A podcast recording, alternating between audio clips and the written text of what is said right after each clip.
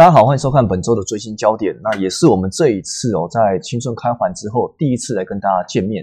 那今天的话，我们一样请到一中分析师来跟大家讲一下，我们这一次的最新焦点内容是放在美债，美债值域部分最近是非常强劲啊。那因为非常强劲的话，也导致美债的一个价格出现比较明显压回。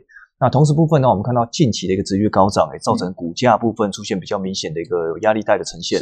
那当然也可能跟呃通膨的改善啊，或者是经济前景啊，其实这块可能是跟我们的一个债券期货价格是有明显的关系。对，那今天部分的话，易中分析师跟大家讲一下怎么样的一个债券展望。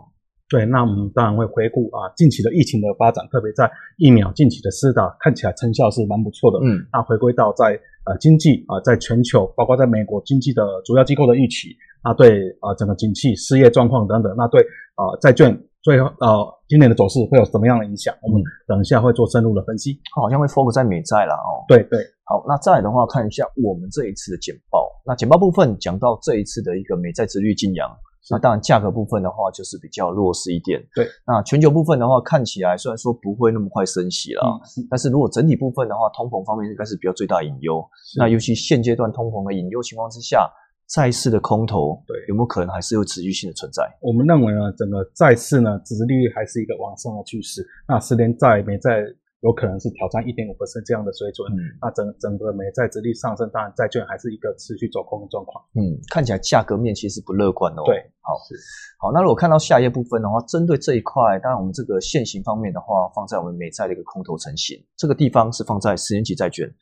债券的话，其实有几个区域啦，我们大概把它列出来，一二三点的区域哦。那最新的话，当然就是第三点。第三点那时候大家就看到一月份零售销售月增五点三 percent，那这块也是七个月以来的一个最大增幅哦。那同时有看到像是，如果真的新一轮的刺激方案出来之后，全球经济部分的话，渴望是加速成长。那这块的话，当然就对殖利率方面就是一个比较明显的利多。对，那当然价格部分就是一个反向关系嘛，哈，就利空。所以，我们看到像第一点、第二点的话也是一样啦。哦，第一点的话，其实都放在十一月哦，去年十一月总统大选，那包括像是新冠肺炎的疫情，那这个地方的话，因为淡化的影响啊，哦，所以看到像价格部分的话，出现比较明显压回。那那个时候的话，我们看到实际公开殖利率部分是来到将近零点九六五的水准。同时部分的话，在第二点部分哦，十二月 ISM 的 PMI 哦，这块的话也是来到两年半的新高点。哦，你看到制造业 PMI 六十点七，嗯，那这块新高点也是造就什么？造就 Fed 可能会提前缩减通缩通，应该说市场规模的一个情况，有点会不会呃类似有缩表这样的状况出来？嗯，缩表状况出来。那但我们知道，生意公开殖率期之前最低点是来到将近零点五 percent，在去年的八月份啊，八月初上旬的时候，但那时候黄金价格的话也是非常高了，最高点来到将近两千零五十一块美金的黄金价格。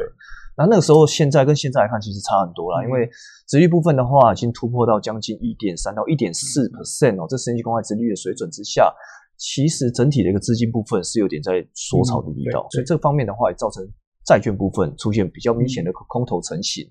那当然，这块的话，也是在我们在交易 CME 的一个商品部分，也是蛮值得。留意的关键啊，哦，CME 的部分呢，你看到这个一百三十五，基本上一点就是等于一大点哦，就等于一千块美金。嗯，哦，这方面的话提供给大家参考。那如果看到像是目前那个大纲哦，我们会针对像全球景气的现况，对，全球景气的动向，跟所谓的像美国的经济的一个政策方面呢，对，那也包括像是债券期货的展望，来提供给大家做参考。好，那再的话，看到像是单日确诊人数基本上是有下滑，这个地方是看什么？比较像是看说疫情跟疫苗的相比较关系。那比较关系的话，就看到疫苗开始打之后，其实这种确诊人数开始有降温了。那疫苗不管是有没有效，它看起来是有效了，因为打一剂之后到两剂。那它其实这个人数开始逐步的下滑，所以从我们看到的 Moderna 或是说是辉瑞药厂的一个抗体啊有效性部分的话，其实将近九十五 percent，哎，其实真的是有开始有看到这个成效出来了啊，确诊人数开始变少了，所以这块的话，我们看到那个白底的图，就是哎，这个确诊人数跟接种人数部分其实是比较明显的反向关系啊，就看到接种人数变多了，那确诊人数开始变少了，那看起来这个全球的经济发展在今年的预期部分会比较浓厚一些，对。那如果看到下一部分的话，讲到像是机构上调这个经济预估部分。好，那我们看到呢，其实啊，近期的包括 INF 哈，它是在今年一月的预估，那时候是把全球的啊经济成长率今年是从五点二上修到五点五 percent。那美国更是从三点一上修到五点一 percent。它主要的观点就是在新冠疫苗加速推动之下，那我们知道在疫苗在十一月那边是取得的比较明显的进展。那所以呢，啊，包括 Moderna 或是说辉瑞，其实呢，啊，在十二月是陆续通过 FDA 的紧急使用授权。那十二月下旬就开始施打了。嗯，那整体的美国的疫情也是在一二月之后呢，目前的单日平均确诊都大概低于十万人以下。那一月初的时候还有超过三十万人的水准。看起来这个疫情的确是明显控制，那明显控制一些封锁措施就会解除，那整个经济当然就会更好。所以看到了在世界银行啊的预估部分呢，啊这个是相对于去年六月跟今年一月的预估，也是明显的上修。以全球来说，是从负零点二 percent 上修到四 percent，那美国是从负零点五 percent 上修到三点五 percent。所以看起来这个疫苗的确对经济呢，呃带动的确是蛮明显的。嗯，那这块的话也是市场上对于说今年的展望方面比较正面哦。是，那当然我看到其实过去的部分其实比较担心疫情啦。嗯，那疫情到底会怎么走？其实很多人都没办法拿捏住。但是我看到疫苗部分出来，其实看到疫情这块可能快逐步降温。对，最近也可以看到像商品期货也是涨非常多啦。哦，这个方面跟铜啊、铝、锌、铅、镍哦这些商品期货部分的话，都出现很明显的飙涨。那大家反映到说整体的工业需求有可能在因为疫情的影响。而，降温部分导致所谓比较明显的买气回流。好，那另外部分的话，提供说，哎，像是这种地方有没有可能担心所谓的高通膨预期？那基本上我们是写作不担心嘛？为什么原因？是因为呃，推动这个因素其实必须要包括像是新一轮的一个纾困计划。这个信心方面的话，其实有部分原因是来自通膨预期的推高。那这推高部分的话，其实你说，啊，那会不会整个通膨就开始大幅的一个增加？那看起来从鲍威尔的角度是没有这个疑虑的产生啊，因为看到说美国劳工依然是面临一个失业的困境。对，那同时部分的话也是需要一些积极的一个货币的一个呃角度了。对，那同时部分这个地方短期是你说诶有通膨的一个问题，嗯，看起来的话应该是还好了。好，那另外部分的话看到像是耶伦这块呢，因为他现在是财长，嗯，怎么样重申一点九兆的纾困计划？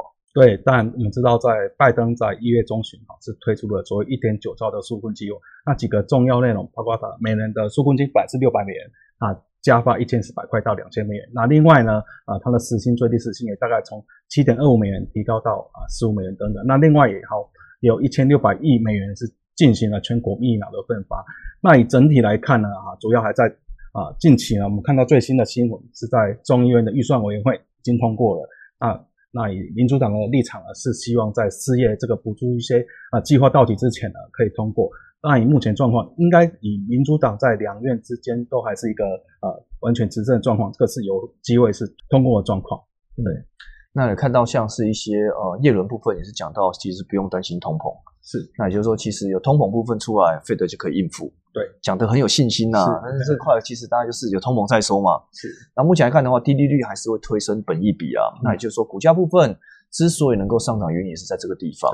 那因为看到像一点九兆的纾困，其实非常好了，非常好。其实对所谓的目前的利率非常低的情况之下，股市的估值哦，就是它的一个价格部分的话，不管市值或价格。那都是一个来到历史新高，所以这个地方也是前所未见。那因为过去就没有那么低过嘛。那在所谓的资产负债表里面放的钱也没那么夸张，对啊。这次的话看起来就是比较明显一些哦。那同时部分的话，美国经济看起来还是需要一点九兆美元的纾困计划嘛，才可以让市场上出现比较明显的一个走高吧。对，特别是在就业问题上啊，包括啊，Fed 在之前公布的一月份的会议记录，对就业市场还是比较谨慎。那对于通膨它是比较乐观的，所以在这一块啊，整个失业率还没有有效的降低之前，或是说回到充充分就业水准之前呢，嗯。啊，我们认为这个还是纾困还是要，还是很要，嗯。是。好，那如果看到像是美债的利差哦，基本上是来到将近四年的高位，这个美债利差部分的话，其实也是我们放在十年期跟两年期的差距这个 gap，好，其实看到像是利差部分的话，开始逐步的一个攀升啊，逐步攀升。那我们从过去的话，在去年八月的时候，这个利差其实一度来到负值的零点零零五 percent 哦，负值的。那之后的话，其实开始就逐步走高了。那现在来看的话，其实是二零一七年三月以来最高点，来到一点二三四 percent 哦。那这样也是可以看到，这个水准部分的话，其实是挑战四年新高点。那同时部分呢，我们看到现阶段的一个美国的股票 S M P 五百都非常强嘛，像黑色线的一样。持续性的走高，持续性的创高，那当然同时部分的话也是推升美债利差。对美债利差部分，其实也是另外一种我们在做期货的价差操作选择。是哦，其实我们当然有包括两年期公债的一个期货啦，那也包括十年期公债的期货，你可以可以做一个价差角度来做选择。那如果说以价差越高越涨越多的话，其实你都知道嘛，涨越多这个价差就代表什么？代表十年期会跌更多。所以你应该做价差的话，应该是空十年期的期货。去买十两年期的期货，那这样配对来做一个交易嘛？哈，这个如果说你是趋势还是比较偏多了，偏利差走多的情况之下，你可以考虑的这个操作方式。那这个地方的话，提供给大家参考。那同时部分的话，看到像利率市场逐步的正常化，那正常化部分是应该说正斜率了哈，year curve 是一个 正斜率的角度，理论上应该是这样啊，不然的话，其实就变成说它是一个负斜率倒挂。那倒挂，那 倒挂就代表什么？代表好像市场上紧张。那市场上会有衰退氛围。那在我们之前看到，在一直在讲的所谓倒挂的一些危机之后，其实真的有所谓的大幅的一个压回嘛？看起来是还好啦，对，并没有大幅压。但说真的有大幅压回，那是疫情影响啊导致它压回。所以整体部分的话，目前的一个直率曲线方面，其实是相对来讲很稳健的。那我们看到，我们从每个切点哦，大概就从呃去年九月、十月、十一、十二、一月哦，今年一月跟今年的二月十九号。好，在二十九号的时候，大概就是直率部分开始逐步性的一个往上移动，哦，直率整条移动，最下面那条黑色线就是去年九月三十号的直率曲线，哦，之后的话就开始往上往上的逐步垫高，逐步垫高，这块的话，其实如果从一月底跟现在来看，又差很多，又差很多，又说在拉高很多，所以十年期公债部分的话，的确是现阶段大家所 care 的重点。那当然，其实说因为通膨影响有可能，但是说大幅通膨其实机会上不大。